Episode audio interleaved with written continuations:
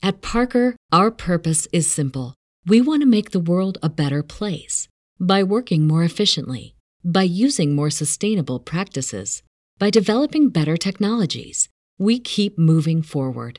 With each new idea, innovation, and partnership, we're one step closer to fulfilling our purpose every single day.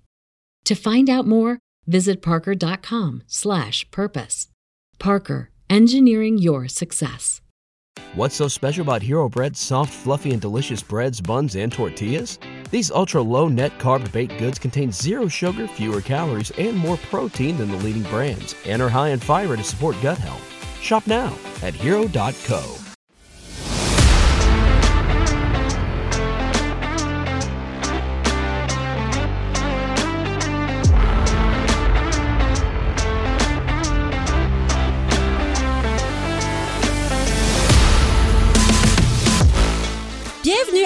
Crime Tonic, le podcast où l'on jase d'histoires judiciaires sans se prendre au sérieux. Je m'appelle Marie-Ève. Et moi, Nicolas, On vous déniche des crimes cocasses et parfois incroyables. on se prend pas au sérieux et souvent ça dérape. On part ça.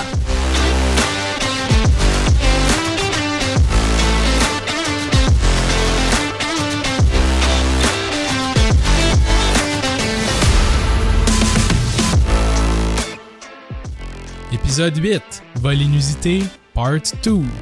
Cette semaine, c'est moi qui fais le champion de la semaine et je vous parle d'un vol dans un studio de cinéma. Et moi, je vous parle d'un cas québécois, le vol du fourgon de la Poste de 1964. Bonne écoute. Nicolas, Marie-Ève, bienvenue à cet épisode numéro 8. Oui, à la partie numéro 2 de nos vols inusités. Oh oui, alors on aimerait ça savoir sur les réseaux sociaux si vous aimez ça quand on fait des cas un petit peu plus longs, mais en deux parties. Donc un thème, deux épisodes parce que nos épisodes sont complexes puis on aime ça donner des détails puis on aime ça prendre le temps d'en discuter Ouais. aussi. Puis même qu'on aurait pu rajouter plus de détails, Oui, il y en avait encore à rajouter.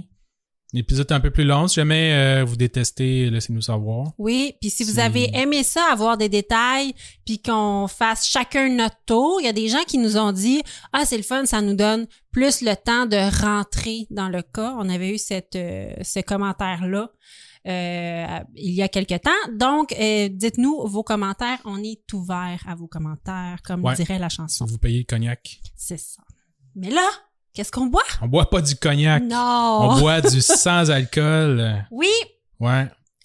excuse-moi, dis le nom du drink, je suis pas capable. Le Moscow Mule. Moscow Mule. Ouais. Mais sans alcool. Sans alcool de prêt à boire de Cherry River, qui est une distillerie d'ici, Oui, qu'on est allé visiter.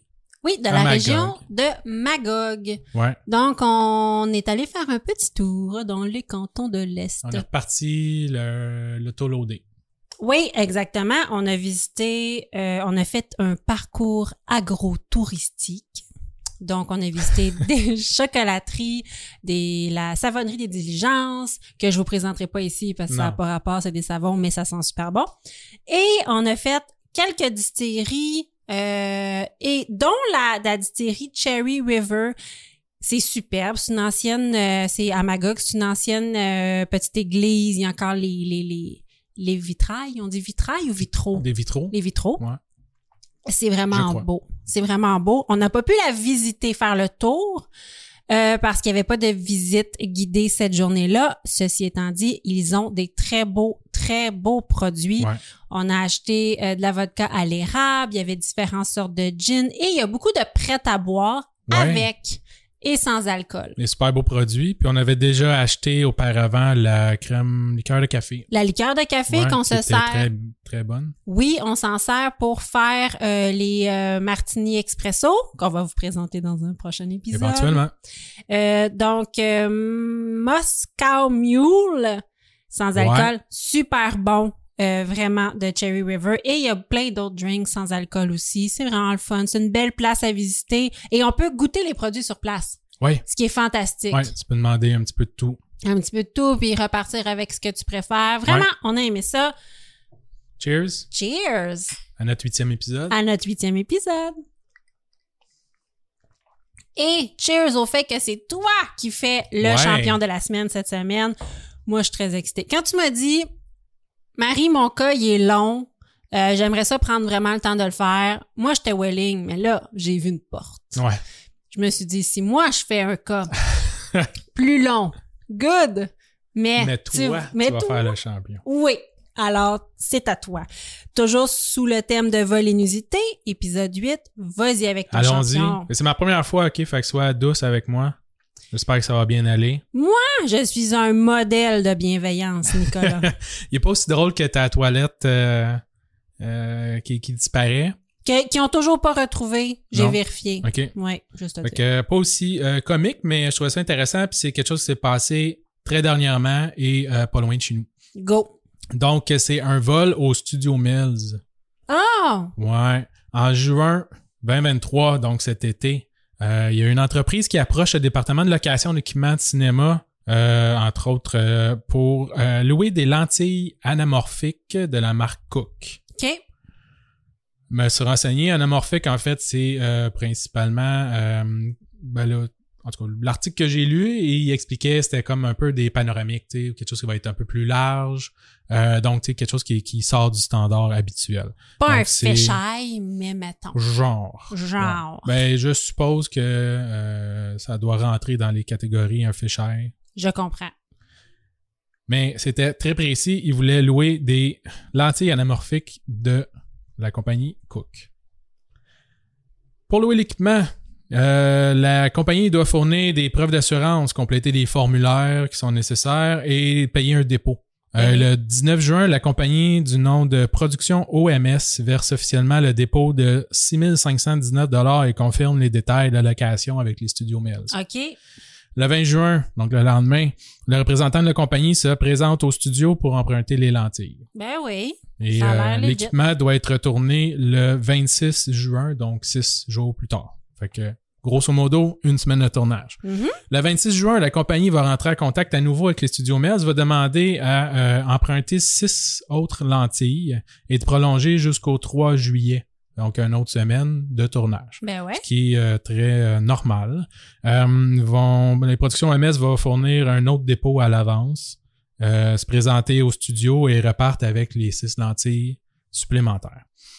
En fin de journée, le 3 juillet, n'ayant pas reçu l'équipement, le studio MES devait recevoir l'équipement Ah, le devait retour. être retourné le 3 juillet, euh, vont entrer en contact avec les productions OMS qui affirment avoir rapporté il y a déjà deux jours l'équipement, mais personne n'a jamais reçu l'équipement chez les studios Mills.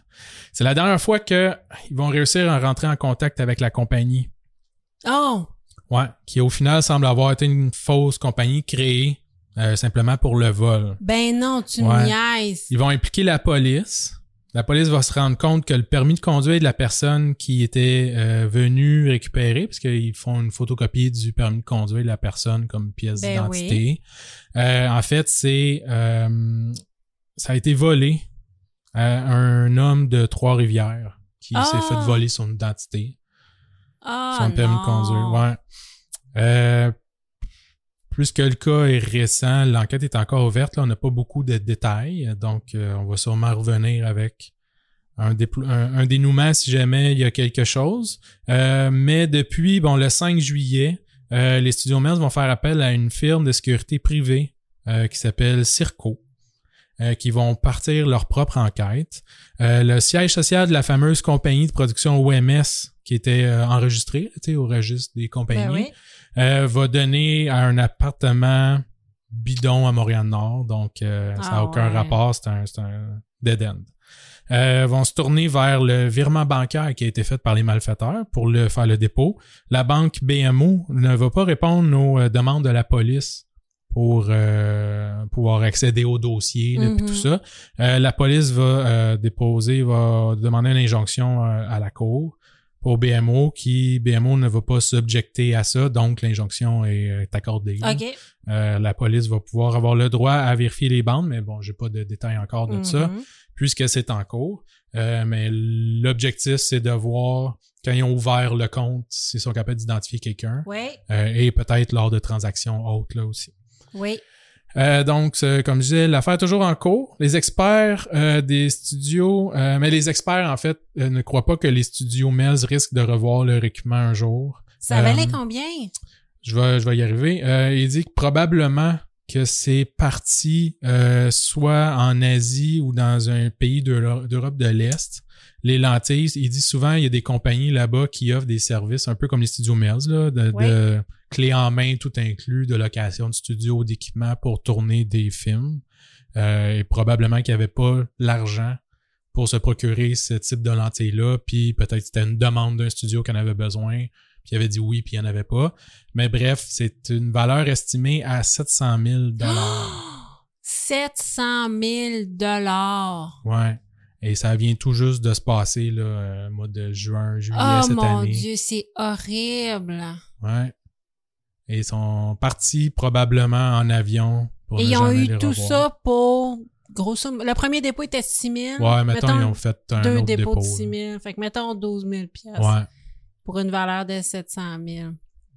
Ah, mon Dieu. Mais je pense que maintenant, si quelqu'un veut louer ce genre d'équipement à ces montants-là, qui valent ces montants-là, je crois que la compagnie va peut-être demander plus de garantie. C'est possible. C'est possible parce Ouais. qu'une compagnie qui a été euh, enregistrée avant hier, Ouais, c'est ça, la appartement à. Montréal-Nord, Ouais. c'est vraiment la- proche. ouais, la compagnie venait tout juste d'être créée, dans le fond, pour le, le coup monté. Là. Ouais, exactement. Ouais. Ah, c'est un, ça fait mal au cœur. C'est une compagnie québécoise des Studios Mills. Ouais. Puis c'est une belle compagnie. Fait que mini champion, dans le fond, euh, c'est pas un.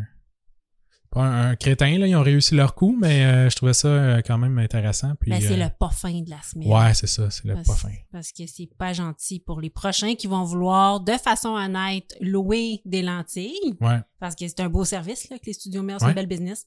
Puis ils vont sûrement se faire mettre des bâtons dans les roues. Puis c'est quand même étonnant de voir que derrière ça, il y a probablement une compagnie qui vaut quand même pas mal d'argent, Oui, puis qui part de pays peut-être sous-développés pour venir voler ici, pour rapatrier. ouais, non, c'est Ouais. vraiment... Ça se fait souvent avec des voitures puis des affaires comme ça, souvent. hein. Euh, D'autres types d'équipements, mais là, tu sais, pour. euh, C'est un gros c'est peut-être Spielberg là, qui va filmer avec ces lentilles-là, puis. euh, Il saura un, pas. un, lui, il le saura jamais, puis Ouais. deux, c'est ça, le retrouvera jamais. là.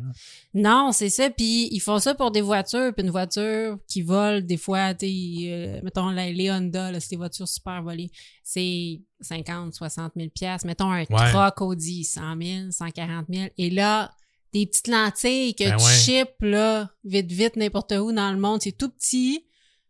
Ça dans Personne- une valise, merci, bonsoir. Merci, bonsoir. Puis 700 000 piastres plus tard, tu viens de... C'est un méchant bon retour sur Ouais. l'investissement, puis ils retrouveront jamais. non, C'est pas comme ça. un char qui est tracké puis qui a un GPS. Ouais. Ben, en fait, là, ils ont mis sur une liste, pareil. Une liste, liste noire là, des, avec les numéros de série, tout ça, mais encore là, à moins qu'il y ait vraiment un représentant euh, qui va voir, mais Ouais. ils trouveront jamais. là. Non, ils trouveront sûrement jamais. Non. Eh bien, j'enchaîne. Enchaînons avec euh, ton cas de poste? Oui, c'est un cas de poste. Allons-y. OK, donc c'est un, c'est un cas québécois. Donc, euh, c'est le vol du fourgon de la poste. Dans ce temps-là, on appelait ça des fourgons de poste de 1964. Alors, ça se passe au Québec. Euh, le, 31, le 31 mars 1964. OK. vers 7h30 du soir, donc 19h30, un camion postal sort de l'hôtel des postes, qui est la rue Windsor à Montréal. C'est quoi l'hôtel des postes? Ben, c'était la place qui triait la poste. Ouais, c'est c'était le, le, Poste Canada. ouais, ouais. Une succursale de Poste Canada. Le, le centre euh, névralgique. là. Le centre névralgique, ok. ouais. Rue Windsor à Montréal, en direction de la gare centrale, donc qui est située vraiment proche, c'est à Ouais. quelques rues de là. Euh, il doit donc le camion doit vider son chargement à la gare centrale afin que le tout soit acheminé par train sur la côte nord. Donc c'était un, un chargement qui devait aller sur la côte nord. Au coin de la rue Université et de la Gauchetière, le camion s'arrête à un feu rouge et une camionnette arrive à sa droite et lui barre la route. OK. OK? Donc, elle, à la gauche, il y a une voiture qui surgit. Donc, c'est vraiment, il est pogné en sandwich. Le fourgon de la poste est pogné Ouais, sandwich. Et euh, de la voiture surgit au moins deux hommes cagoulés. OK. Les versions divergent euh, parce qu'il y a eu des témoins et il y a eu aussi les deux personnes qui étaient dans le fourgon. Mhm. Euh, mais les deux employés parleront de six ou sept hommes en tout. Ah ouais. Ouais, il était une gang. Sont-ils armés? Euh, il était armé, oui, d'un revolver. OK. Mais juste un, je Un à crois. gang? Ouais, c'est ça, vraiment. il était pas tant armé que ça. Ils ont pas Ben, résisté non plus. De toute façon, la poste, euh, c'est pas Garda non plus, là. Je sais pas à quel point les fourgons de la poste sont euh, blindés, sécurisés. Euh, je veux dire, eux autres, ils, ils traînent pas des lingots d'or, là, comme, On va, les y, banques. là. on va y revenir. Tu vas voir qu'il y avait de l'argent, malheureusement, dans ce fourgon-là. Ouais, ouais. Mais c'est pas une grosse sécurité, là. Il n'y a pas de grosse sécurité. ça. Il y a, exactement. Et à Ouais. partir de ce moment-là, les choses vont changer. Justement parce que euh, ça a été euh, annoncé au monde que les fourgons de la poste, qui étaient très peu surveillés, transportaient de grosses sommes. Ouais. Donc, c'est ça le problème. Euh, donc, ils ont des revolvers, c'est pas dit combien, peut-être un, peut-être deux. Euh, ils embarquent. Ils, oui, donc les deux personnes qui sont dans le fourgon, c'est Monsieur Doutre et Monsieur Lemieux.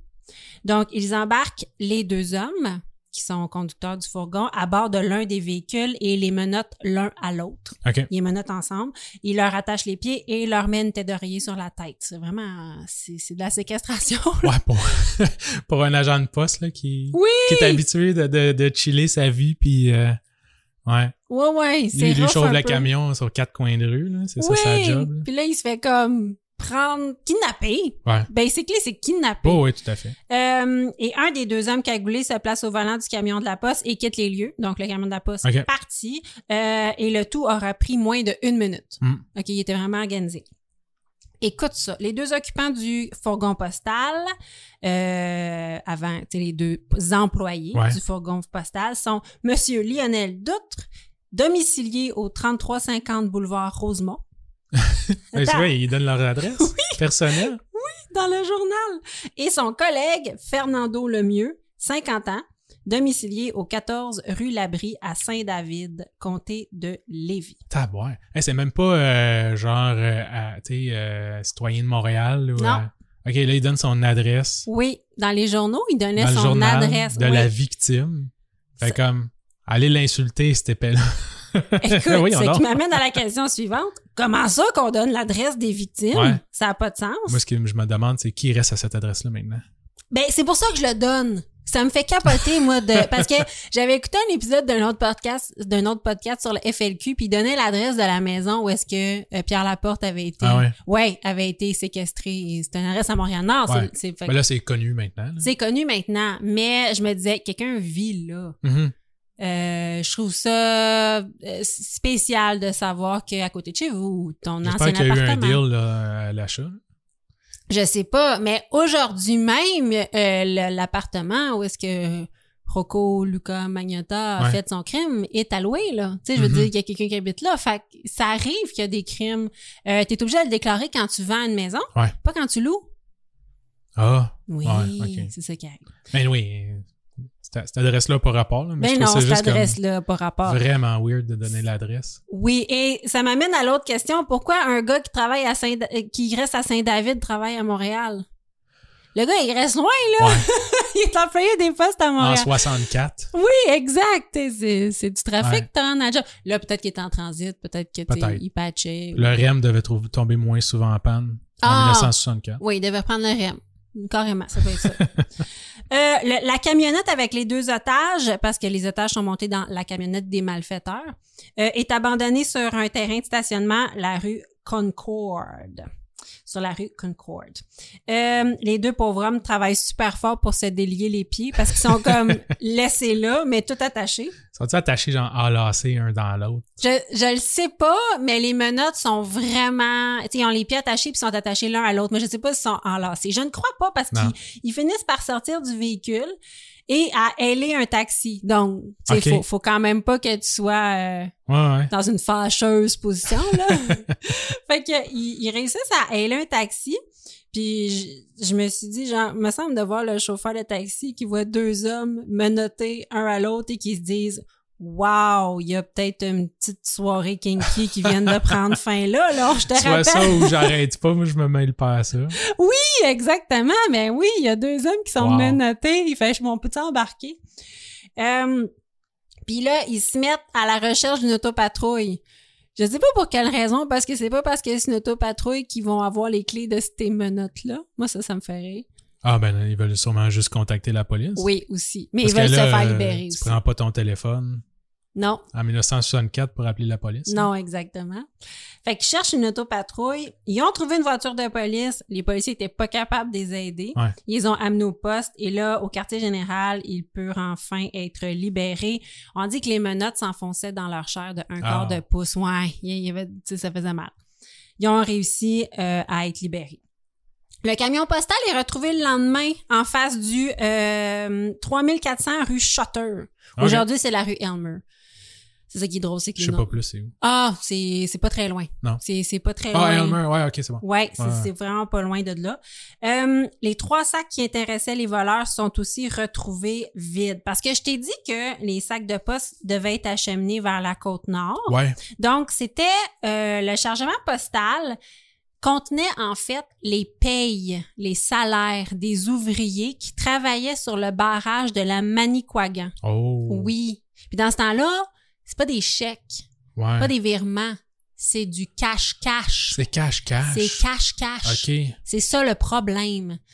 Euh, et d'autres industries de la région, mais particulièrement le barrage de la Manicouagan. Qu'il y a quelqu'un qui était au courant que le paiement se faisait là. Ah oui, qui a été exactement. déposé à telle place, à telle heure. Ça faisait partie de ce convoi-là. Exactement. Il y a quelqu'un qui le savait. Ouais. Mais ça arrivait souvent que la Poste du Canada était chargée de transporter des cash, du, du cash, Ah ouais. du cash en argent comptant. Puis ces chargements-là étaient discrets, Ouais. naturellement, mais non sécurisés. Donc, il y avait pas, dans ce temps-là, on faisait pas affaire avec des euh, transporteurs sécurisés comme Briggs, Garda, la Brinks, là. La Brinks. La Brinks, Ouais. oui. Ben, euh, probablement qu'il y avait du monde qui faisait affaire, mais pas, le- pas Post Canada. pas Post Canada, non. Mais si tu veux garder ça discret, t'engages pas des gros gorilles non plus qui suivent le paquet, là, sinon. Exact, c'est ça qu'il disait. Il y avait plusieurs entreprises qui préféraient avoir recours au service de la Poste plutôt que des convoyeurs sécurisés. Ouais. Puis la Poste offrait ce service-là. Mais après ce vol-là, le contrat ira à la Brinks. Ouais. Parce que là, euh, ça a sorti dans les journaux. Et les gens ont su qu'il y avait... Il y a plus de gens que nécessaire qui ont su qu'il y avait euh, beaucoup d'argent qui se transportait. Il y a sûrement qui ont vu aussi que quand tu te faisais pogner de même puis que t'étais victime, ils mettaient ton adresse dans le journal. Fait qu'il y a plus personne qui voulait transporter. Ça n'a pas de sens. c'est vrai, hein? C'était effrayant C'est la victime en plus, tu sais. Fait que le monde, tu sais, tu je sais pas, tu sais, ton cas, s'il a retrouvé les coupables, mais tu sais, t'es comme celui qui a fait le vol, puis non seulement c'est comme quelqu'un de random, c'est probablement qu'il s'attendait pas à ce que ce soit telle personne. Oui. Puis lui, peu importe, il s'en fout, là, mais là, maintenant, il sait en plus. Ben Fait si c'est que c'est juste que si le- la victime va témoigner contre ouais, toi en ça. cours, Tu sais où ce qu'il reste. mais oui, C'est effrayant. c'est effrayant là. Donc euh, oui, donc un vol important. Euh, et les vols de camions postales étaient quand même assez fréquents, Ouais. honnêtement, oui. Donc les voleurs se sont peut-être inspirés d'un important vol de camions de la poste. Là, je- là le, le cas que je te compte, il est en euh, 1964. Mais l'année d'avant, euh, non, excuse-moi, deux ans avant, le 16 août 62, euh, il y avait eu un camion de la poste américaine qui avait été perpétré à Boston au montant de 1,5 million de dollars. Wow. Oui, donc ça commençait, les, les vols de camions postaux étaient de plus en plus fréquents. Donc, il y a eu celui-là à Boston en 1962. Et là, j'ai, moi, j'ai épluché les journaux québécois à savoir, ça arrivait-tu souvent Ouais. des vols de camions postaux? Et j'ai épluché l'année 63, OK? Juste, juste l'année 63. Juste et je. Ouais, et je t'annonce que oui, là. Moi, Ah, je pense, ouais. Moi, je pense que les voleurs, ça faisait une couple de fois qu'ils voyaient ça passer dans les journaux, puis ils ont fait, oh my god, peut-être qu'on pourrait en pogner un gros. C'était peut-être eux aussi, ça n'a pas été prouvé, qui avaient fait les autres d'avant. Ouais, peut-être. Le 8 janvier 1963, donc on recule euh, d'un an et deux mois, Vol d'un camion postal à la pointe d'un revolver à Val-Lorrain. Donc, Val-Lorrain, je ne crois plus que ça existe aujourd'hui, mais c'est entre Sainte-Dorothée et la Val-Ouest. OK. Euh, le 12 janvier, quatre jours plus tard, tentative de vol au bureau de poste de Black Lake. Fait que quand c'était pas les camions, c'était vraiment les bureaux de poste. Les voleurs ont réussi à s'introduire par infraction dans le bureau de Black Lake et ont inventé deux sacs postaux qui ne contenaient rien d'important, mais euh, ils ont pas pu ouvrir la voûte qui contenait vraiment les sacs qui avaient de l'argent. Euh, donc les dégâts s'élevaient à 800 dollars juste de braquage. Ouais, c'est ça. Mais ils ont pas réussi à rien faire. Mais en même temps, euh, je sais pas à quel point c'était populaire dans ce temps-là, tu sais, des vols d'identité ou des choses comme ça, mais tu peux aller chercher de l'information importante aussi, Peut-être. qui, qui est peut-être pas directement reliée à de l'argent, mais tu sais, surtout avant, tout se faisait par la poste, là. Oui. Tu t'attendais un contrat de d'hypothèque, whatever, là, tu sais, tu- tout se faisait par là, là. Fait Oui. sans, sans partir avec de l'argent cash-cash, tu peux sûrement repartir avec de l'information qui permet de faire d'autres choses. là. Ah, possiblement, oui. Mais en plus, il y avait énormément d'argent compté. Ouais. Fait que c'est déjà là. Et là, la police, parfois, promettait des récompenses pour euh, attraper les voleurs. Ouais. Et là, on a un superbe... À l'époque, ça devait être comme 4 pièces et demie puis un paquet de cigarettes. C'est ça, Nicolas. Ça n'a pas de sens. Écoute, le- dans la presse, le 8 mai 63, il y a une photo d'un agent de police puis un, un monsieur qui se serre la main.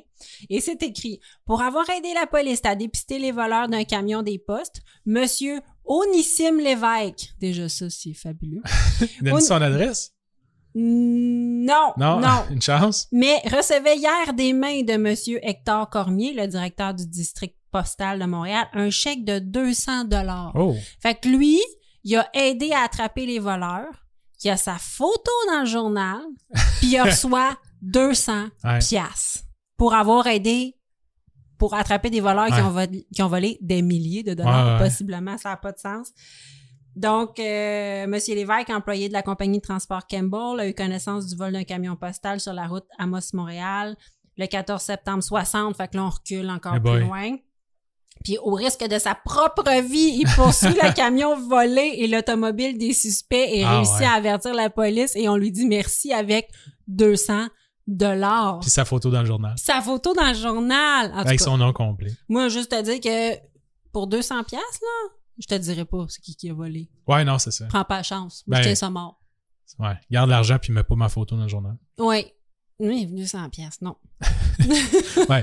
À l'époque, c'est quand même bon. hein. Comme Ben, peut-être, là. à peu près genre 2000 là, là, mais Ouais, ouais.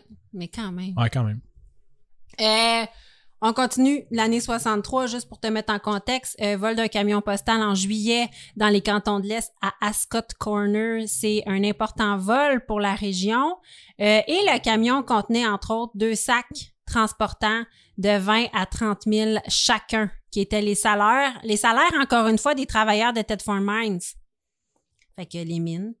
Euh, ainsi que plusieurs sacs d'argent qui devaient être livrés sur des banques, à, à des banques sur le chemin. Ah ouais. Fait que les banques se faisaient livrer de l'argent par la poste. Aïe, aïe, aïe. Fait que, tu comprends-tu qu'il y avait beaucoup d'argent? Une fois que ça sait, là. Ah oui, oui. Écoute, le butin total, euh, c'est le- les voleurs ont fait ce vol-là à Scott Corner et ont fait un autre vol à Sherbrooke. On sait que c'est les mêmes. Quelques mois plus tard, le total s'élevait à 100 000 Aïe, aïe, aïe. donc, euh, c'est beaucoup d'argent. Euh, les journaux euh, de l'époque ont aussi relaté le braquage d'un train postal, OK? Et ça, c'est pas au Québec, c'est euh, dans en Glasgow, Londres, donc en Grande-Bretagne. Le 8 août 63, et c'est de 20 à 30 bandits qui avaient envahi le convoi postal en 15 minutes. Donc, c'est un train.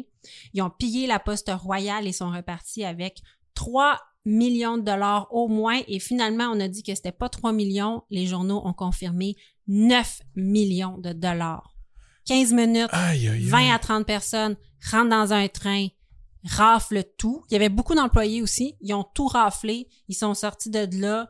Euh, donc, il y avait 120 sacs de mal enregistrés. Et là, regarde ça. Dans les malles, il y avait des billets de banque qui étaient comme... Euh, ils devaient être triés. Ils étaient amenés au centre de monnaie de, de, de la Grande-Bretagne Mhm. pour être triés. Donc, c'est des billets qui étaient encore souvent valide, mais magané, je te dirais, ouais. un peu En brisé. circulation, mais euh, ouais, qu'il il allait se faire. euh, trier, Trier, ouais. savoir lesquels étaient encore bons, lesquels étaient pas bons. Donc, il y avait énormément euh, d'argent et on allait savoir lesquels allaient être encore utilisables. Ils étaient finalement tous utilisables, là, si, tu les perdais dans la nature, tu sais. ben, tu sais, t- combien de fois, là, on le voit moins souvent maintenant, là, ils sont Ouais. tous en plastique, là, Oui. mais combien de fois tu acceptais des, des billets avec un, un scotch tape, là, puis... Ben, c'est ça, exact. Fait que c'était des billets qui devaient être choisis. Est-ce qu'ils doivent être détruits? Est-ce Ouais. qu'ils sont encore utilisables? Et aussi, dans le convoi, il y avait une collection de, de diamants qui était destinée au centre d'échange de pierres précieuses. Ah, mais le Donc, monde, ils font confiance à la poste. ben, il y avait comme pas le choix, je te dirais. Fait que oui, tout Wow. voyageait par la poste. Mais où, où est-ce qu'on l'a échappé, là, me semble, là, dans le Far West, là? Les trains, là, ils se promenaient, puis là, il y avait tout le temps des gardes armés, puis des diligences, là, tu puis on voit tout le temps ça, là, dans les films de cowboys, Ouais. puis à l'époque, là, tu sais, volaient des trains, mais je veux dire, c'était dangereux, là, le, le monde, il se défendait. Ouais. Puis là, on sac 3, 9 millions de cash dans un train avec une collection de diamants. Ah ouais, let's go, là. Le gars, il part tout seul avec ça, puis... Non, il était, il était quand même quelques employés, mais il y, a, il y a 30 personnes qui ont sauté sur le convoi. C'est ça. Puis on Il n'y a pas personne qui est entraîné là-dedans à défendre euh, rien. Là. Ah non, non, non. Et puis, fait, que- fait que ça, c'est les, c'est les, les journaux de l'époque. Donc, il y a plusieurs autres tentatives qui ont été relatées dans les journaux. On parle d'une tentative à Chicoutimi en octobre 63. Euh, écoute, euh, où est-ce qu'on dit que le camion, le conducteur du camion postal a réussi à semer les trois malfaiteurs en roulant à 85 000 à l'heure. Ça, c'est 137 km heure. Dans ton vieux char de 63. Non, non, dans ton camion postal, en te faisant tirer des balles de revolver. Aïe, aïe, aïe. Ouais, ce conducteur-là, il était pas comme les deux autres Non, de- hein? du début. Lui, il a, il a- écoute, il a, il a flyé à 137 km heure en se faisant tirer des balles de revolver, puis il a fait « Oh que non, t'auras pas mon chargement Ouais. postal. » Et il y a eu un autre euh, vol aussi avec séquestration de chauffeur en décembre 63 dans le trajet Sorel-Montréal. Bref, il y en avait au moins un par mois. Fait que nos voleurs du début, là, le 31 mars 64, de notre cas d'aujourd'hui, ils ont, ils ont pas inventé la roue. Non, là. non, non. Tu sais, je veux dire, ils voyaient ça dans les journaux. Certains euh, avaient résulté en, en braquage de plusieurs millions de dollars. Ouais. Celui de Sherbrooke, au moins 100 000 dollars. Donc, euh, ils ont pris une chance et soit qu'il y avait de l'information privilégiée ou soit qu'ils ont, ils ont juste été chanceux. Ouais. Mais ils ont tombé sur un gros montant. Je vais y revenir. Ben, je te le dis maintenant, en fait. Le montant du vol, au début, on parle de 400 000 Si tu suis les journaux de l'époque, au début, on fait ces 400 000 Mais rapidement, on confirmera que on, c'est un million et demi de dollars. Wow. Donc, il y avait vraiment un million et demi de dollars. Et juste à dire que un million de- et demi de dollars en 64, aujourd'hui, ça vaut 14,8 Ben oui. millions. Wow. Donc, c'est énormément d'argent. là. Pour une coupe de gars, t'es quoi, une dizaine? Ouais, ben, il parlait de 7 à 8 personnes. Ouais. Donc, euh, oui, c'est, euh, c'est, c'est, c'est quand même beaucoup d'argent. beaucoup d'argent. Euh, et la police n'a aucune piste et est sur les dents parce que là, tout le monde, la population sait que c'est un million et demi de dollars. Ouais. Donc, Puis il y a du monde à Côte-Nord qui n'ont pas eu le chèque de paye non plus.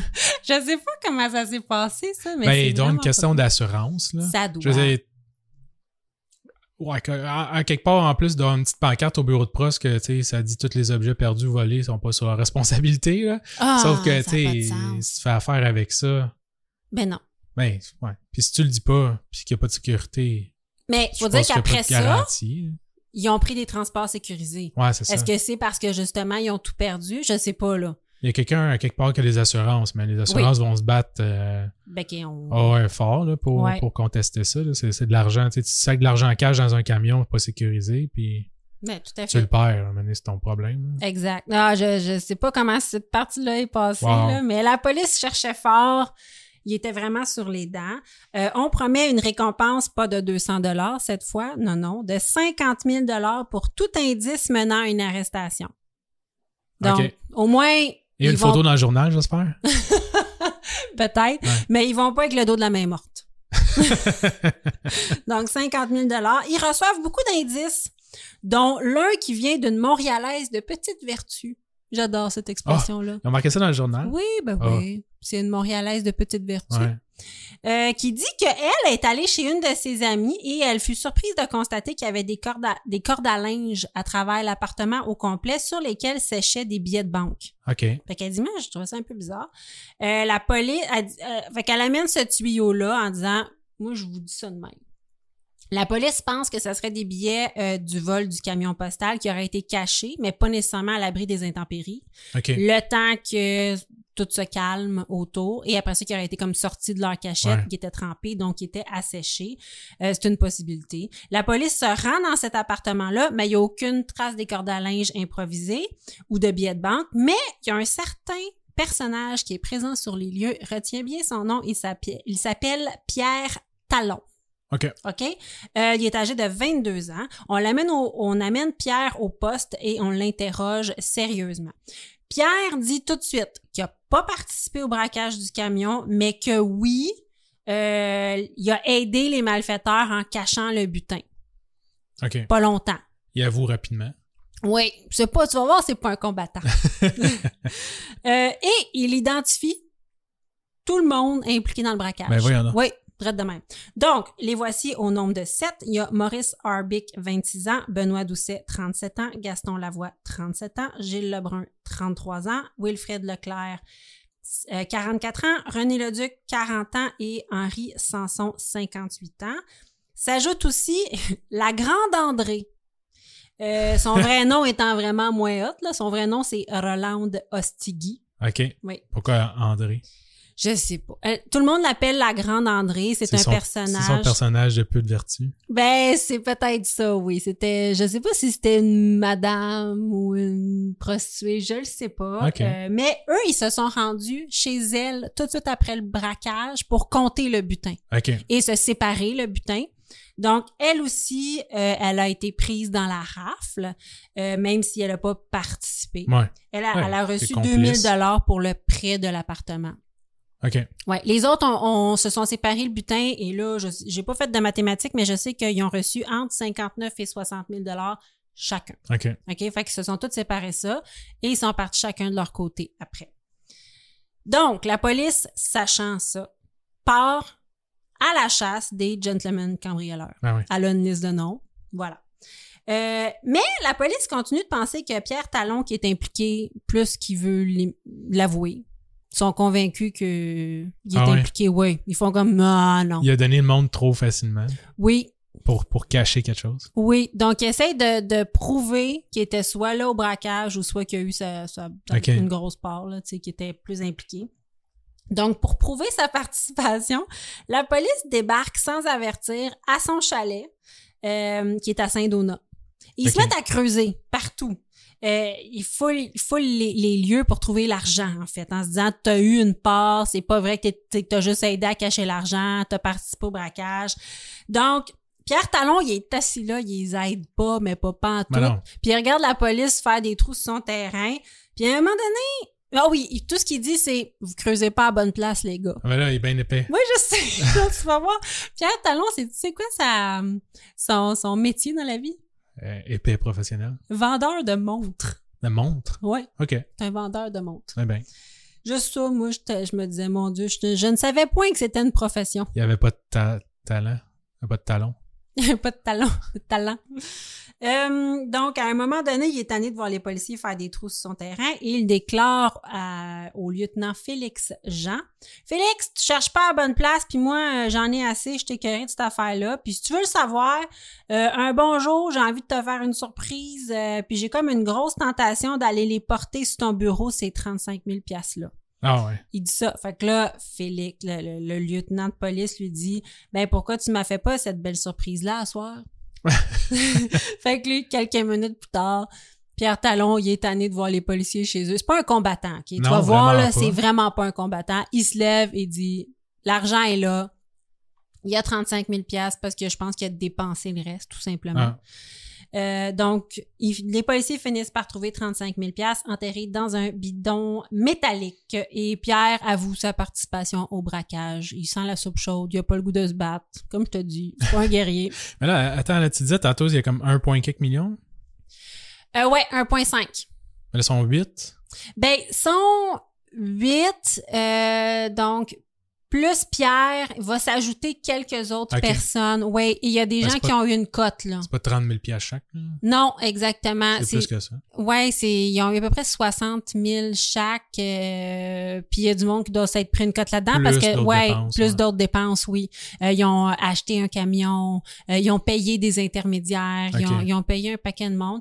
Euh, y a- je crois que le cerveau aussi de l'affaire avait plus d'argent, a eu plus d'argent. Il y a eu le cerveau qui ont toujours pas trouvé. Tu vas voir, il s'en vient. Euh, mais oui, c'est ça, à peu près 60 000 chaque. OK. Euh, donc, Pierre avoue sa participation active au braquage, mais il est très flou sur les heures des événements.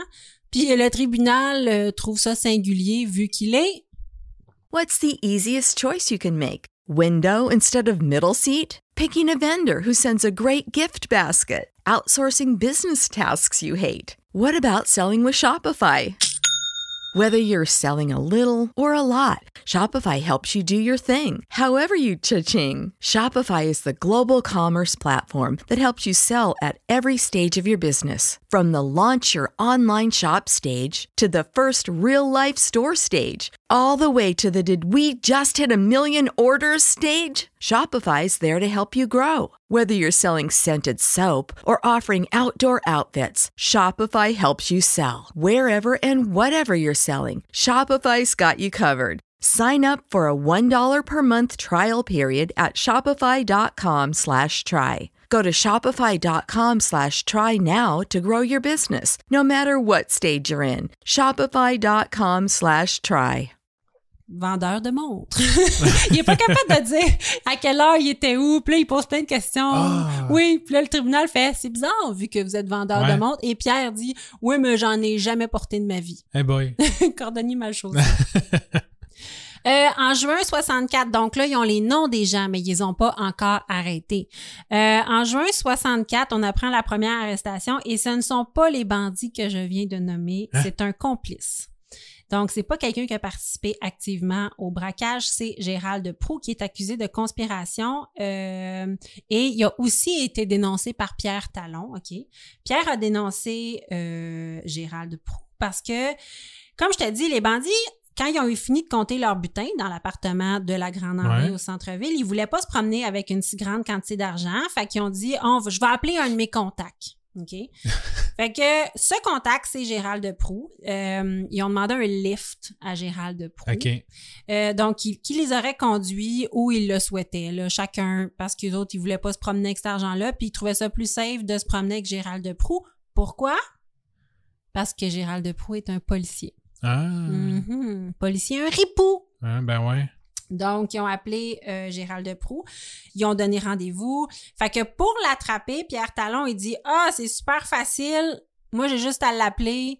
Euh, je vais lui donner rendez-vous. Il va venir. Donc, Pierre Talon euh, aide les policiers à attraper Gérald Proux Ben ouais. en lui disant Ah, viens à Sainte-Agathe euh, parce que. Euh, non, viens, viens me chercher à- au motel parce qu'il faut que je fasse parvenir mon argent à Sainte-Agathe puis j'ai besoin d'un livre. Puis là, tu tu vois que Gérald Proux, il, il- comme, il hésite, puis il dit, ah, mais t'es pas capable d'y aller tout seul, puis il dit, non, j'ai vraiment besoin de toi, puis, puis la première fois, pour avoir promené un peu l'argent partout, euh, il y a eu, on n'est pas sûr, là, mais de 3700 à 5000 Ouais, c'est ça. Il y a une un bon, euh, Ouais. un bon salaire. Là. Il prenait quand même un risque. là. Exactement. C'est comme un, un Uber avant le, avant le temps. Exactement. Mais ils n'ont pas pensé à juste euh, poster leur, euh, leur argent.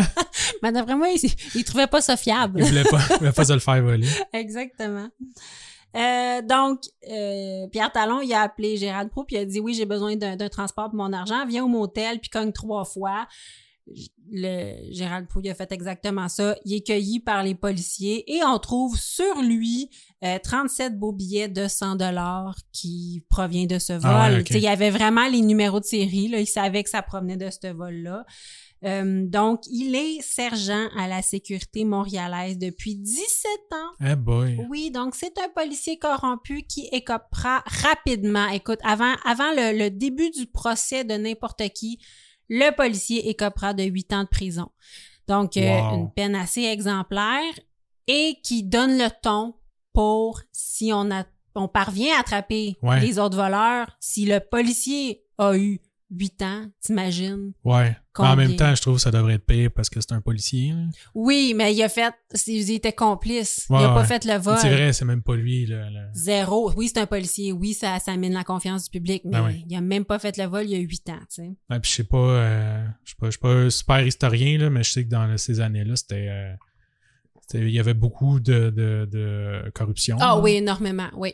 Fait que, euh, devait être content d'en pogner un puis faire comment, gars, on fait le ménage. Ah oui, vraiment, vraiment. J'ai Ah, écouté euh, des cas de la euh, particulièrement la police de Trois-Rivières, là, qui était hyper corrompue. Ouais. Euh, donc oui. C'est pas, pas les années de la prohibition, là, c'est pas Montréal PQ, mais c'est.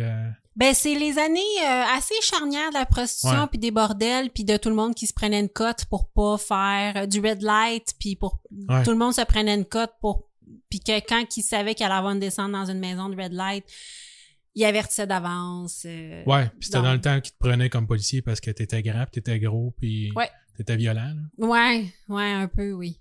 Pas parce que t'étais racisé. Ouais. parce que maintenant, Ouais. maintenant, ils ont, ils ont d'autres. Il y, avait, il y euh, avait besoin du monde qui faisait peur. Oui, oh, oui, malheureusement, oui, c'était, c'était, hyper. euh, et c'était dans ce temps-là, la, la police n'était pas la diversité non plus, là. Non, non, Non, non, c'était. euh, oui, c'était C'est- des gros bras. c'était des hommes blancs moustachus. Oui, vraiment. Euh, donc, à l'aide de Pierre Talon, par plein de stratagèmes, on arrête six des sept malfaiteurs. Euh, donc, il manque juste René Leduc de 40 ans. On ne réussit pas à mettre la main dessus. Euh, en fait, c'est parce que René Leduc est caché dans un, un motel montréalais, OK? Et la vie de recherche le décrit comme un homme grisonnant, OK? Alors que René Leduc se teint les cheveux en roux pour Ah. ne pas se faire reconnaître. Ah ouais. fait qu'il est poil Pers- de carotte, là. Ah ouais. Il est vraiment roux. Personne. euh, Personne pense que c'est le roux. Exactement. Personne ne soupçonne le roux jamais. Personne ne soupçonne parce qu'il est roux flamboyant. Parce que, tu sais, quand t'es grisonnant, tu te teins en roux, euh, ça, Ah ouais, ça sort doit bien. là. sortir, ouais. Euh, sauf que la femme de chambre, elle trouve une serviette tachée de rouge dans sa chambre, puis elle croit que c'est du sang. Hein. À cause de sa teinture. Fait qu'elle appelle la police. Elle là. appelle la police, elle panique, elle appelle la police. La police se présente au motel, intercepte René Leduc, puis lui demande de s'identifier. Et lui, euh, le René Leduc répond Allô, je suis René Leduc, le duc du camion postal. Ah ouais? Ouais, tout de suite. Comme Ah, je te lui, dis, il, il a pas eu le temps de se faire un faux, euh, non, une a, fausse identité. Il y a personne qui combat là-dedans. Là. C'est vraiment une gang de C'est le monde qui losers. font le meilleur vol ever, puis qui abandonne le plus rapidement possible. Tu sais, il se fait arrêter parce que la femme de chambre pense qu'il a du sang dans sa chambre. Il avait juste à dire Ah non, c'est que je me suis teint les cheveux. La police, elle aurait peut-être même pas arrêté. Ah il ouais. dit Je suis René Leduc du camion postal. Oh! Tu sais. Et là, plus tard, dans son interrogatoire, il déclare Tu vois que c'est ah, c'est pas le pingouin qui glisse le plus loin, là. Dans son interrogatoire, il dit Je me suis teint les cheveux pour ne pas me faire pogner et je me suis fait pogner parce que je me suis teint les cheveux. Ouais, ben, ouais, indirectement, là. Oui. Parce que t'es pas capable de jeter ta serviette comme il faut. là. Ça n'a pas de sens. Mais il y a des places qui disaient que c'était une serviette, il y a des places qui disaient que c'était sur sa table de chevet ou sa tête d'oreiller. En tout cas, c'était vraiment pas clair. là. J'ai lu plusieurs sources, mais bref, elle a eu peur. Elle Ouais. était sûre que c'était du sang, la pauvre Mais madame. oui, quand tu te caches, là, qu'est-ce que tu fais, genre, à laisser la femme faire ta, ta chambre, là? Mets ton affaire, do not disturb, là, puis... Mais là, ça veut dire qu'il aurait fallu qu'il fasse le ménage tout seul. là. Pendant combien de temps, Nicolas? Tu Ben, veux qu'un homme vive dans sa crasse? Un homme pas millionnaire, là, mais mettons riche. là. Ouais, Relativement riche. là, Dans un motel. dans un motel. Ouais. Là, tu veux que lui, il y ait personne qui fasse Il aurait vécu sa best life euh, quelque temps. quelque temps. Donc, on a nos sept bandits et on découvre qu'il en manque encore un qui n'avait pas été nommé par Pierre Talon. Il s'agit de André Paquette, qui est décrit comme le cerveau et le leader du groupe. OK? René Paquette est bien connu des policiers. Euh, on le dit, relié à une cinquantaine de hold-up, super intelligent, modeste, non violent, hyper généreux de son argent. Donc oui, il fait des hold-up, mais il aide tout le monde. Tout le monde le connaît et il est apprécié euh, des bandits. Et- mais aussi, il profite d'un grand respect euh, de la communauté et du monde criminel. Donc, tout le monde l'aime. C'est Robin des Bois euh, Oui, moderne. genre. Et euh, oui, tout le monde l'aime et tout le monde le respecte. Et pour l'instant, il est introuvable, puis il n'y a personne qui va le stouler. Ouais. Parce que tout le monde le trouve hyper intelligent. Euh, en attendant, la justice suit son cours, mais retient qu'on ne trouve toujours pas André Paquette. Les sept accusés subiront un seul et même procès devant le juge, le juge Émile Trottier. Euh, rapidement, la grande André euh, sera écartée parce qu'elle n'est vraiment pas accusée des mêmes choses que les autres. Euh, elle aura une petite peine, mais vraiment pas grand-chose. Une grande partie de la preuve sera révélée par le témoignage de Pierre Talon, qui a dénoncé tous ses complices. Donc lui, là, euh, il dénonce tout le monde, il combat à rien. Euh, c'est un témoignage qui est plusieurs fois remis en question pour la, par la défense, parce que Pierre Talon se parjure sans cesse. Ah ouais. Il se contredit euh, au moins une bonne quinzaine de fois durant son témoignage. Il a, été accu- il a, été il a passé à deux doigts de se faire accuser de parjure. Finalement, c'est pas arrivé. Il est pas très fiable. Puis là, il dit... euh, il dit qu'il est pas fiable parce qu'il a peur. Il a peur des Eh représailles. boy. ouais, tu sais. Mais il est vraiment pas... fi- Il est vraiment un loser, là. Il montre pas beaucoup de gros bon sens. Non, c'est ça exactement. Il montre pas de courage. Non. Euh, premièrement, le procureur relate les faits selon lesquels les accusés se sont mis en dépenser en fou durant les semaines suivant le hold-up. Ouais. Ouais. Gang d'épée avec de l'argent, c'est ça que ça fait. Et voilà. Le procureur interroge des témoins qui confirment leur avoir vendu ou loué des biens de luxe, de luxe des voitures, des meubles, des vêtements, des chalets. Euh, D'autres témoins employés de la banque confirment que certains accusés ont déposé des sommes faramineuses pour des gens sans emploi, parce que c'est des gens, la Ah, plupart, ouais. qui sont sans emploi. Oui. Wow. Euh, ils ont déposé des sommes à la banque. Tu sais, juste ça. ils ont fait, oh ouais, j'ai de l'argent. Euh, le seul qui a pas fait de folie, c'est Henri Sanson. Donc, c'est notre doyen, je pense. C'est notre plus vieux. De Donc, 58 ans? Ouais, ça a été bon, 58 ans. Euh, donc, il a absolument pas dépensé à, out- en- à outrance. Euh, il a continué d'habiter son petit loyer de la rue Sanguinet. Euh, à un moment donné, en juin, il a changé de voiture. Hmm. Mais, tu sais, il a changé sa Buick, sa Buick pour une Ford. Même pas de l'année. Il a pris une voiture usagée. Il a payé ça 3150 pièces. Puis il a fait ça sous son vrai nom. Euh, donc, euh, tu sais, Ouais. il a vraiment pas fait de folie. Et si ça avait pas été du de Pierre Talon qui l'a vraiment dénoncé, possiblement qu'il se serait pas fait pogner Mhm. parce que. Petit aparté, durant le procès, une des pièces à conviction était une enveloppe qui contenait 10 000 puis on réalise soudain qu'il manque 2 000 dans l'enveloppe, puis que le sceau a été altéré et un jeune employé du greffe est finalement accusé d'avoir subtilisé bien. ouais, les 2 000 manquants. Wow. Ouais, donc il y a beaucoup d'articles de, l'époque qui relatent le procès du fourgon postal, une pièce à conviction Ben ouais. a disparu, 2000 dollars et rapidement il se rend compte que c'est un petit jeune qui a fait il a juste ouvert l'enveloppe, il a fait ah je vais enlever 2000 Ils s'en apercevront jamais.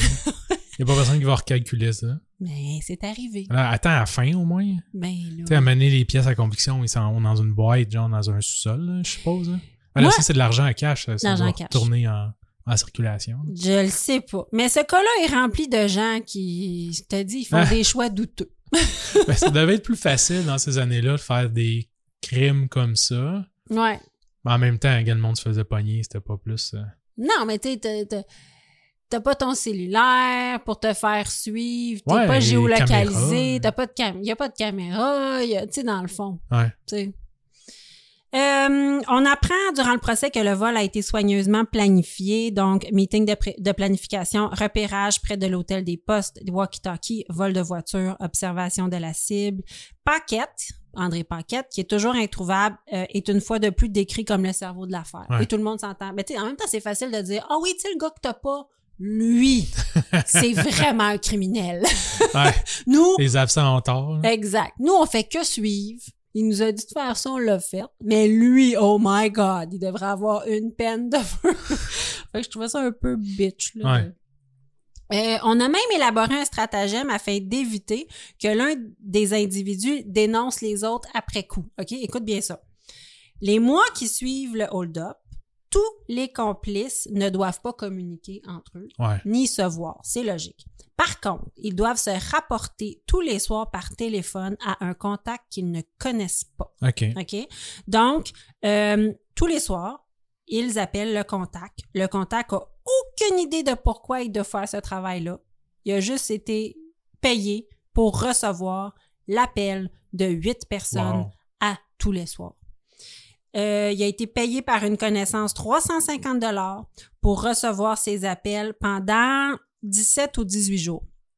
Donc, je sais pas exactement c'était quoi, là. Il disait plusieurs mois, puis après ça, oups, ça durait juste 18 jours. Mais tous les soirs, entre 21h et 23h, ils font juste l'appeler, puis ils s'identifient par leur prénom, puis euh, le contact identifie la voix qui match Ok. avec le prénom et il fait comme, parfait, toi, t'es encore là. Tu t'es pas fait pogner par la police. Ça donne pas grand-chose. Ben, mais- il s'est pas fait pogner par la police. Si un des bandits se rapporte pas, possiblement, qui est en train de les dénoncer ou qui s'est fait arrêter. Ouais, c'est ça le but un peu. Mais ce plan n'était pas sans faille parce que quand Pierre Talon s'est fait pogner, il l'a dit. Ouais, c'est ça. Il a avisé, il a dit ouais, mais moi il faut que je me rapporte parce que sinon ils vont le Ah savoir que vous m'avez pogné. Puis les policiers lui ont permis d'appeler le contact. Ah fait que jamais personne. Fait que c'était pas sans faille. mais c'était quand même C'est un bel essai. un bel essai. Une mesure supplémentaire. Ouais. À la fin de la, de la divulgation de la preuve vient ensuite la défense. Et, et là, c'est le, c'est le nerf de la guerre.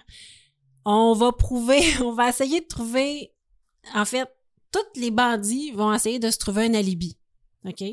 Mais là, le procès, là, on est rendu quasiment en 66, OK? Ça fait deux ans que les bandits sont en prison. Ouais. Et là, de nulle part, et là, je te dis, de nulle part, sortent les alibis.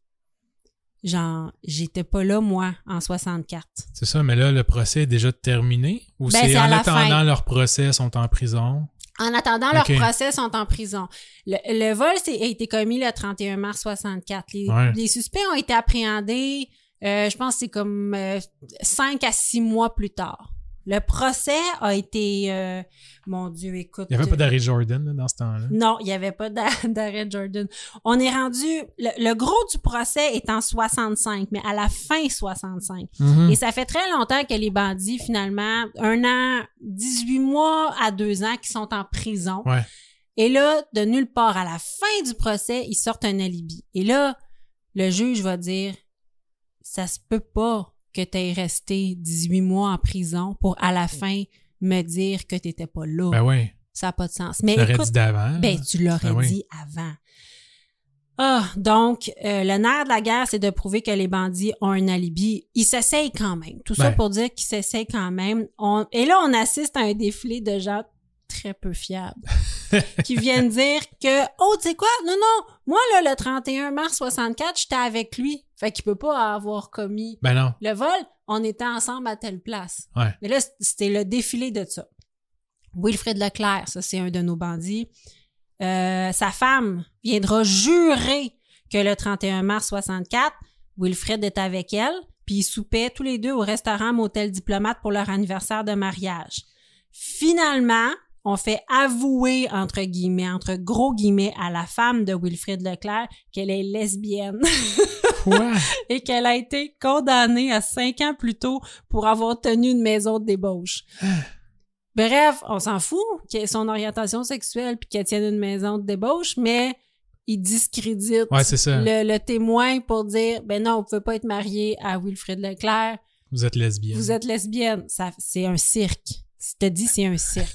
fait que ça, c'est Wilfred Leclerc. Ensuite, on a Maurice Arbic.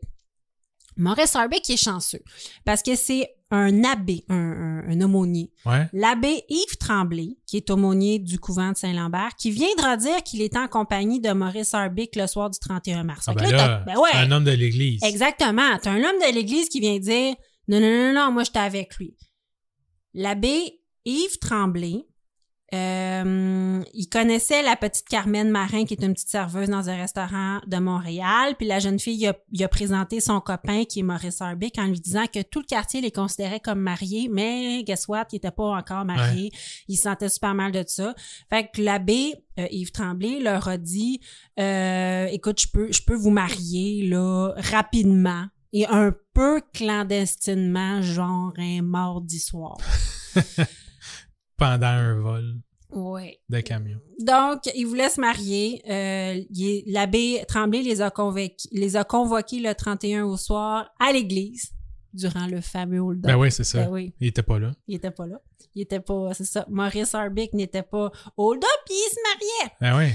Et là, toute la cour doute de cette version de l'abbé Yves Tremblay parce que c'était le mardi de Pâques. Ah. C'était durant la il s'en semaine rappelait sainte. pas. Ouais. tu sais, aujourd'hui, euh, c'est pas, euh, tu sais, on, on le sait peut-être pas, mais la semaine au complet de Pâques est remplie de festivités religieuses Ouais. et de, de, de messes à tout bout de champ. Fait que la cour doutait fortement qu'un mardi de Pâques, l'abbé a eu le temps de marier clandestinement, Clandestinement. un couple. Euh, parce que Un c'est une- mardi un mardi. Parce que c'est une date très, très importante dans le calendrier religieux. Ouais. Donc, c'est le branle-bas de combat. Euh, on interroge, on contre-interroge fortement l'homme, euh, l'abbé Tremblay. En, c'est un interrogatoire serré. Il y a Mhm. des gens qui sont hum, hum, inconfortables de ça, d'interroger un homme de Dieu. Aussi, tu sais, aussi euh, un peu rude, en fait. Ouais, ouais. Euh, et l'homme de Dieu ne bronche pas, il jure que son témoignage est vrai. Fait que là, on ajourne le procès parce qu'on veut enquêter sur le prêtre, parce que là, la couronne est en maudit. Ouais. Et on découvre que les dernières paroisses dont il, est, il a été curé, euh, il les a fraudées. C'est un fraudeur. C'est un prêtre, mais c'est un prêtre fraudeur. Des mesures ont même été prises par les paroisses qu'il avait administrées. Euh, il a dû rembourser 2000 dollars à la paroisse de Jacques-Cartier et 6000 dollars à Ben Saint-Constant. voyons donc. Ouais, l'abbé dit ah oui, mais tu sais moi je suis un piètre administrateur. Je suis pas bon. Maintenant je suis aumônier puis j'aime vraiment mieux ça parce que Ouais. j'ai plus de responsabilités administratives. Fait qu'il découvre ça parce que le but c'est toujours de miner la crédibilité Oui, du c'est ça. Ben, c'est la seule affaire que tu as en cours. euh, exact. Un, un témoin, c'est ça, faut que tu prennes son témoignage. Oui, Mais la seule chose, si t'as pas des preuves tangibles, c'est de cré- discréditer sa, sa, sa, sa réputation. Là, Oui. ça, ouais. Puis là c'est dur, c'est un prêtre. Mais là il a, il a, il a fraudé. Ouais. Il a fraudé les deux dernières paroisses c'est dur, c'est dur, c'est un prêtre en 64, là, en Oui. 65, 66. Oui, exact. Ouais. Euh, en plus, le prêtre qui est ami de la famille provençale, qui est une famille de criminels connus, dont l'aîné est le plus grand caïd de la PEG francophone de Montréal. et, et la défense insinue même qu'il est le père de l'enfant de la fille mère des Ah provençales, oui.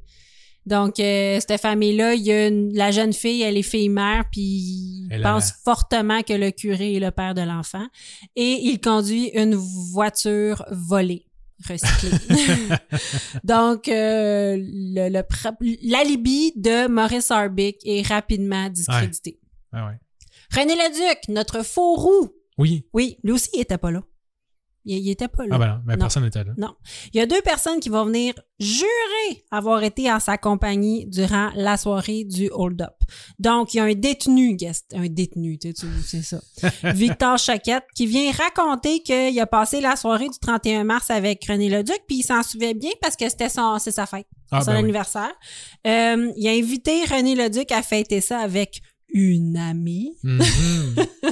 Donc, euh, ils se sont donné rendez-vous au restaurant Le Select à l'angle des rues Saint-Denis et Sainte-Catherine wow. vers 5-6 heures le soir, puis ils ont fait le tour des clubs de nuit. Puis ils se sont pas quittés avant 10 heures le soir. Puis euh, donc, Victor Choquette, là, il faut prouver que il y a pas de bon sens, puis que son alibi Mais ça, c'est le seul détenu qu'il a trouvé en prison avec lui qui était pas en prison le jour, puis ils se sont créé une histoire. là. Possiblement. Donc, Victor Choquette se fait contre-interroger et euh, la couronne lui dit euh, Vous dites que vous aviez un appartement sur la rue Saint-Urbain puis que vous payez un loyer de 135 dollars par mois, mais d'où prenez-vous cet argent? Vous ne travaillez pas. Et il lui répond Ah, il m'en restait d'un hold-up commis à la Caisse populaire de Pierreville.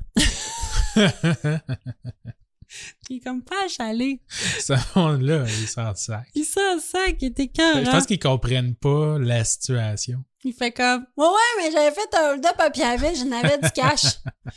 Incroyable.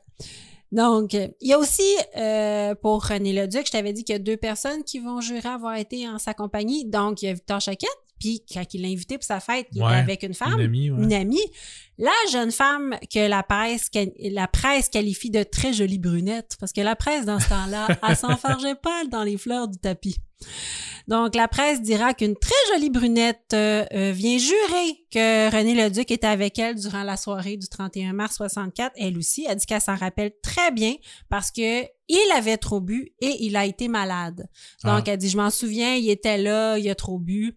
Euh, quand le procureur lui demande ce qui- ce- si elle sait ce qu'il a fait par la suite, si elle a gardé contact avec lui, elle, tout le monde rit parce qu'elle répond, s'il fallait que je suive les activités de tous les clients qui viennent chez moi, il me faudrait un très gros livre pour Ah. tenir tout ça à jour.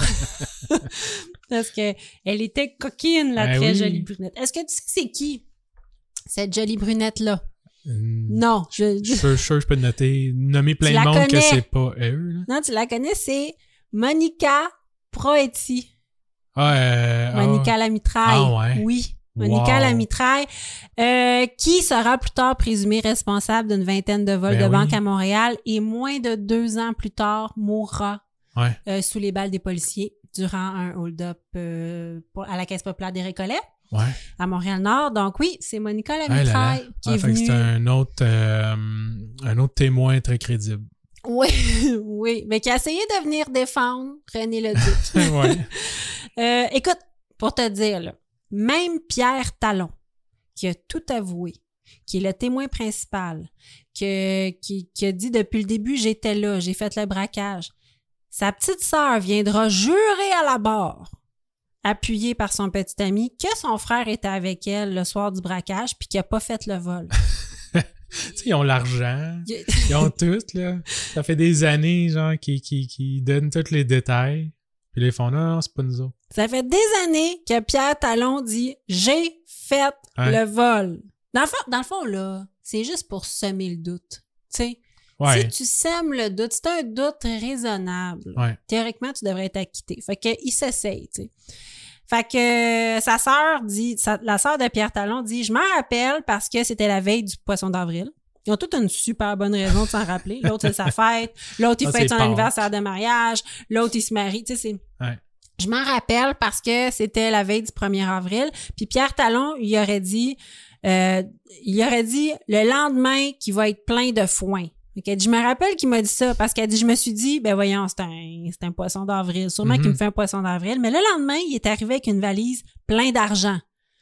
Fait qu'elle dit, je me suis dit que peut-être que c'était vrai, mais il a dit que ça venait d'un ami qui lui avait demandé de, de qui avait demandé de cacher. Fait que c'est comme ça lui donnait un alibi, mais pas tant, parce Non, dit le ça. lendemain, il est arrivé avec une valise. Mais c'est-à-dire qu'il a pas pu faire le braquage parce qu'il était vraiment avec moi, Ouais. mais le lendemain, il y a eu de l'argent quand même. C'est pour ça qu'il y avait de l'argent. Exactement. Ouais. C'est pour ça qu'il y avait de l'argent, c'est ça. Écoute, le 21 février 66, après 34 jours d'audience, l'audition de plus de 100 témoins et la mise en preuve de quelques 150 exhibits, le procès prend fin et le juge se donne un mois pour prendre sa décision. C'est pas un procès euh, devant jury. Devant jury. Non, ouais. c'est seulement Hey, devant c'est, toute une procédure de fou. Hey, 100 témoins, 150 pièces à conviction. Ouais. Aïe, aïe, aïe. Ouais, pour quelque chose qu'on Pas n'est pas mal. gang de tata. Oui. qu'on n'est pas mal sûr que c'est eux autres qui Ah ont ouais. fait. Mais hein, tout le monde a le droit à une, à une justice, à une, euh, Ouais, ouais. un procès juste. Oui. Voilà. On est là-dedans. Il- c'est, eux qui, qui font quelque chose qui est comme plus juste. Là. Mais en tout Ben oui. cas, c'est de la perte de temps puis d'argent. Ah, écoute. Le juge rejettera tous les alibis des accusés, les jugeant tardivement produits et insuffisamment appuyés, Ah et ouais. le juge demandera pourquoi les accusés ont préféré passer deux ans en attendant, euh, deux ans en prison en attendant le procès plutôt que de donner leur alibi en partant. Ça fait aucun Ben ouais. sens. Il est pas con. Qu'à cela ne tienne, à la mi-avril, le juge Trottier rend son verdict coupable pour les sept accusés et on les condamne à des peines de 25 à 35 ans d'emprisonnement. C'est quand même beaucoup. Là. Pour quelque Oui. chose de pas violent, là, nécessairement.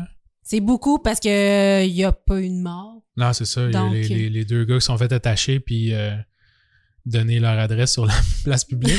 mais à part de ça, tu sais, puis ça, ça a dû faire mal, là, puis Oui. tout, tout le, le trauma qui vient avec ça, mais oui, oui. Il n'y a pas eu, c'est ça, il n'y a pas eu de... de- Mais je pense que euh, c'est comme un crime fédéral. Tu sais, c'est la poste Ah, canadienne. ouais. Je pense que c'est grave quand tu t'attaques au chemin de fer. Euh, S'il y a des personnes qui nous écoutent là, qui ont plus de, de, de détails là-dessus, Ouais. mais je crois que les crimes qui, qui euh, s'adressent à la couronne, qui touchent la couronne, c'est comme plus grave. Parce que des crimes de, de poste, là, je pense que c'est ça. Que Ah Je pense que c'est plus grave, oui. Mais je, je, je mets un bémol. S'il y a quelqu'un qui nous écoute qui a plus d'informations là-dessus, dites-le nous. Non, mais c'est pas impossible. Mais 25 à 35 ans. Et là, moi aussi, j'ai une catégorie que sont-ils devenus? Ah Parce oui? que là, t'as fait ça, à ton dernier cas, puis j'ai trouvé ça fabuleux. Fait que je vais te dire que sont-ils devenus. Let's go. Pierre Talon est épargné parce qu'il a fait la délation. Fait qu'il était pas là. Mais sa sœur a dit qu'il était pas là, mais dans le fond, il l'a fait. Ouais. Mais dans le fond, il est épargné. Parce Ok. que, tu sais, lui, il a, il a vraiment Fait qu'il a pas fait 25 ans de prison? zéro, ben non. Ah, ouais. On lui trouve même un travail au poste américaine. Hein? Je te jure. Wow. On a trouvé un travail à Pierre Talon au poste américaine. Aïe, aïe, Et on a su plus tard que les autorités du Connecticut l'avaient condamné pour environ 15 vols à infraction. oui. Il a travaillé au poste américaine. Ben voyons donc. Ça n'a pas de sens, mais je te jure. Il y a du monde quelque part qui, qui font pas leur, euh, leur enquête comme il faut, là, je veux dire. Je sais pas c'est qui qui a dit Hey, on va y trouver une job. Je, je sais pas si t'as un casier judiciaire. Ah ben oui. Ah, parce qu'il est en délation? Ouais. Ah, C'est peut-être pour ça que ça a pas ressorti. Tu sais, si ton nouvel employeur, il a pas, a pas vu ça dans les journaux, Oui. puis qu'il n'y a pas de trace dans un casier judiciaire. Je sais Mais pas. on parlait de son euh, poste, euh, de, de son travail, comme si c'était en récompense à sa délation. Ah boy. Ouais. OK. Comme si c'était les autorités qui avaient trouvé un job, une job Mhm. finalement, mais au poste américaine parce que c'est pas ouais, c'est ça. Il est pas assez bon pour le poste canadien. C'est ça, mais pour les postes américaines, Eh ben. peut-être. Ouais. André Paquette, qui avait toujours pas été retrouvé. Ouais. OK? Fait que lui, c'est le, Le cerveau, cerveau de l'affaire. l'opération. Oui, le cerveau de l'opération. Euh, il a toujours resté introuvable. On a su après qu'il se terrait à Piémont, dans les Laurentides. Euh, Paquette, c'est aussi un bon ami de Lucien Rifa- Rivard. Je sais pas si tu connais Lucien Rivard. C'est un, c'est un criminel hyper important des années 50 et 60 Ok. au Québec. ok? Connais pas. C'est un des, c'est euh, un grand, euh, grand criminel. Euh, il a fait euh, toutes les hold-up que tu peux t'imaginer. Lucien Rivard, là, Claude Poirier en parle tout le temps. Ah ouais? Comme un des plus grands criminels de l'histoire du Québec. Un an après le hold-up, Lucien Rivard, qui est le- notre grand criminel, s'échappe de la prison. Puis il vient se cacher avec son complice, André Desrochers, chez André Paquette. Fait qu'il il s'échappe de prison, il arrive chez André Paquette avec son complice. Les évadés passent un certain temps chez Paquette, le temps que la poussière retombe là, de leur évasion de prison, et repartent vers une destination inconnue. Lucien Rivard, ça reste être, entre guillemets, quelqu'un de correct. Ouais. Euh, c'est un criminel naturellement. Euh, mais André Durocher, lui, c'est un pas fiable. Et il revient plus tard chez Paquette en compagnie d'un autre malfaiteur. Chez Paquette, ça devient un peu comme la planque, là. Pe- Ouais, t'sais. ouais. Et lui, il revient. Euh, donc, André Durocher, qui lui a été présenté par Lucien Rivard, revient chez Paquette en compagnie d'un autre malfaiteur peu recommandable qui est Corrad, Corrad Brunel. Retiens bien ces deux noms. On a André Durocher cette fois-là et Corrad Brunel. Et là, André Paquette est en train de compter 170 000 dollars. Fait que tu te demandais, elle était où la balance? Ouais, c'est ça. Et là, Elle est là. Donc, euh, il compte cet argent-là.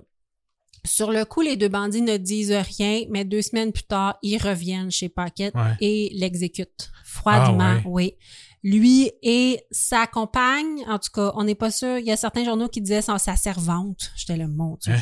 Ouais, non, c'est Alice Rioux, je pense. Bref, ils exécutent les deux, prennent le butin. Euh, donc, ils vont, ils vont être appréhendés rapidement. Donc, Corrad, Brunel et André Durocher vont être appréhendés et accusés du meurtre de André Paquet. Mais comme je t'ai dit, André Paquet était respecté et apprécié Ben ouais. de tous, donc son meurtre ne restera pas impuni.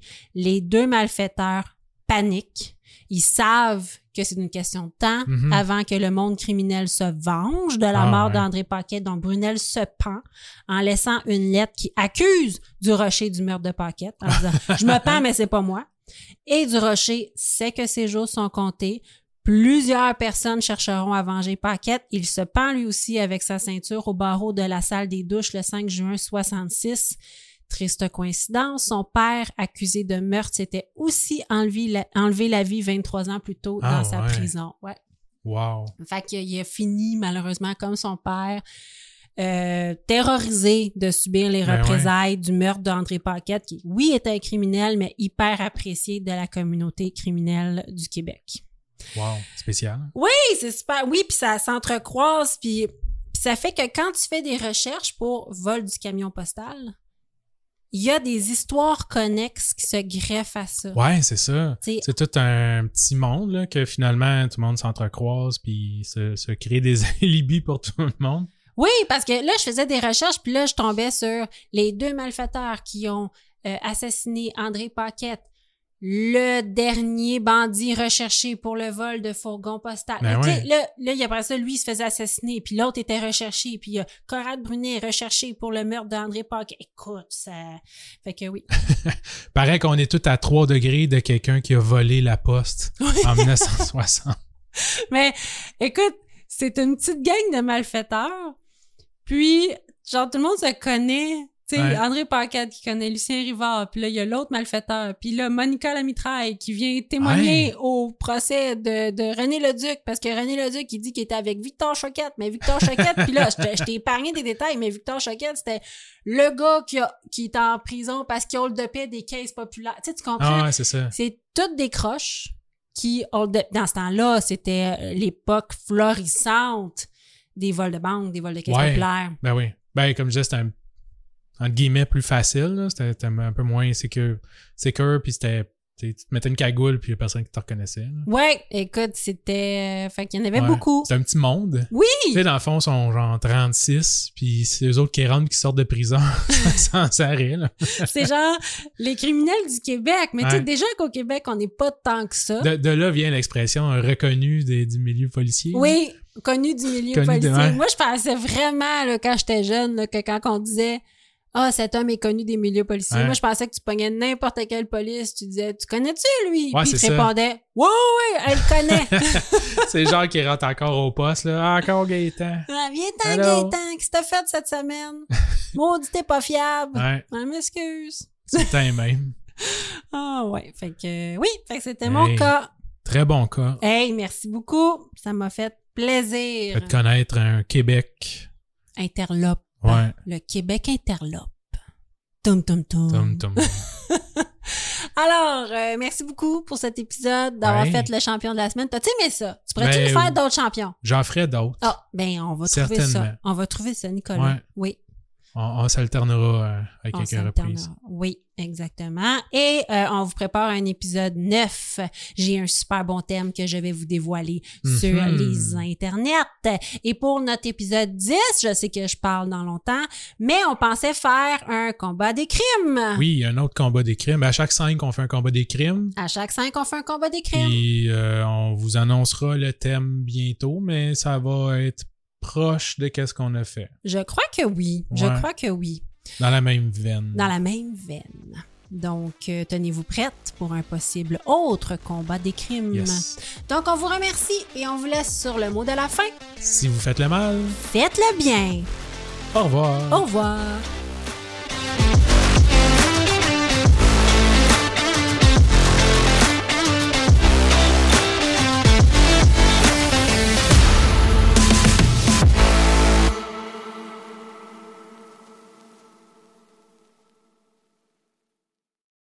BetMGM has an unreal deal for sports fans in Maryland. Turn $5 into $150 instantly when you place your first wager at BetMGM. Simply download the BetMGM app and sign up using code OldLine150. Then, place a $5 wager on any sport. You'll receive $150 in bonus bets, regardless of your wager's outcome. And if you think the fun stops there, the King of Sportsbooks has plenty of surprises in store. Check out daily promotions, same game parlays, live bets, and so much more. Download the app in Maryland today and get $150 in bonus bets instantly from your first wager. Only at BetMGM.